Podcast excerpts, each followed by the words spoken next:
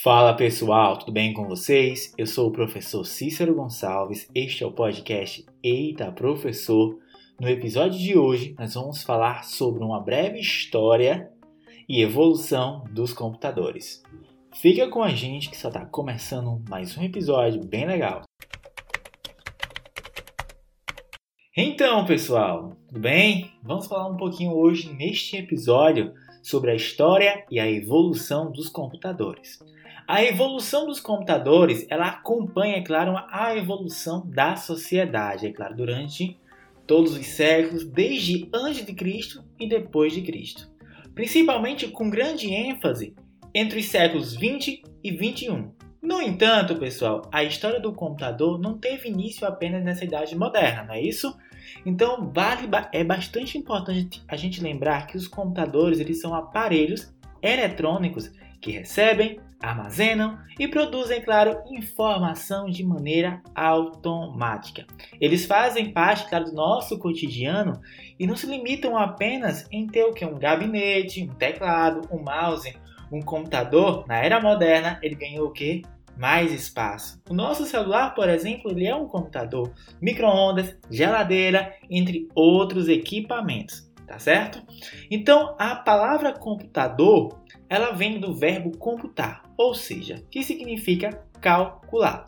Sendo assim, pessoal, nós podemos pensar que a criação dos computadores começou na Idade Antiga, já que a relação de contar já é, intrigava né, os homens, visto que o primeiro registro de computadores que nós podemos descrever como sendo um computador são os nossos dedos. Isso mesmo. Depois dos dedos, as pinturas rupestres no entanto, uma das primeiras máquinas consideradas de computador foi o ábaco, que é um instrumento mecânico de origem chinesa que foi criado no século V a.C.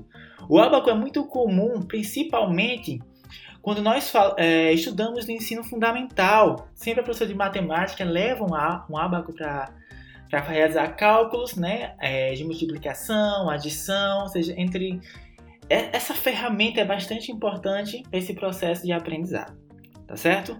No entanto, pessoal, a evolução dos computadores, né?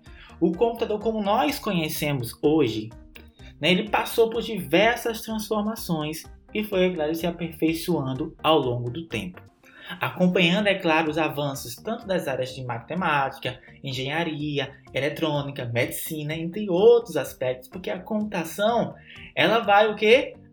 Ela auxilia outras áreas do conhecimento. Então, é por isso que não existe apenas um único inventor do computador. Existem várias invenções, vários cientistas que contribuíram para este formato tá certo?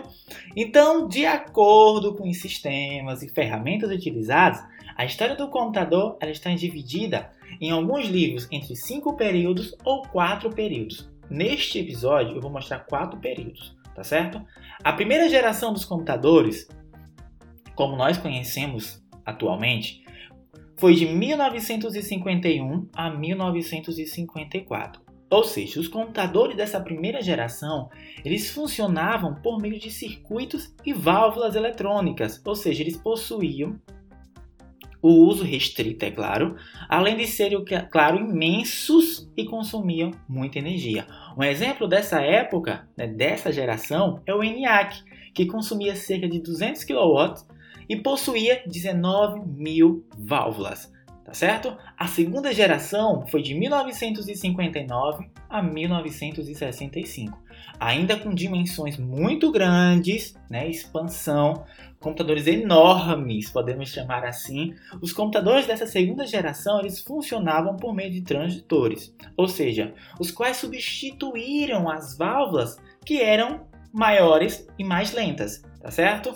Então, é, nesse período já começou né, a se espalhar meio que um uso comercial. Temos a terceira geração, de 1965 a 1975. Os computadores dessa geração, da terceira geração, eles funcionavam por circuitos integrados, ou seja, eles substituíram os transitores e já apresentavam uma dimensão menor né, de tamanho e maior capacidade de processamento. Foi nessa época, gente, que os chips eles foram criados e a utilização de computadores pessoais começou nessa expansão global. Podemos considerar dessa forma. E temos a quarta geração dos computadores, que começou em 1975 até os dias atuais. Ou seja, com o desenvolvimento e tecnologia da informação, esses computadores, os computadores, eles diminuíram de tamanho, aumentando o que? A sua velocidade e a capacidade de processamento de dados. São incluídos o que? Os microcomputadores, os microprocessadores, perdão, com gasto cada vez menor de energia.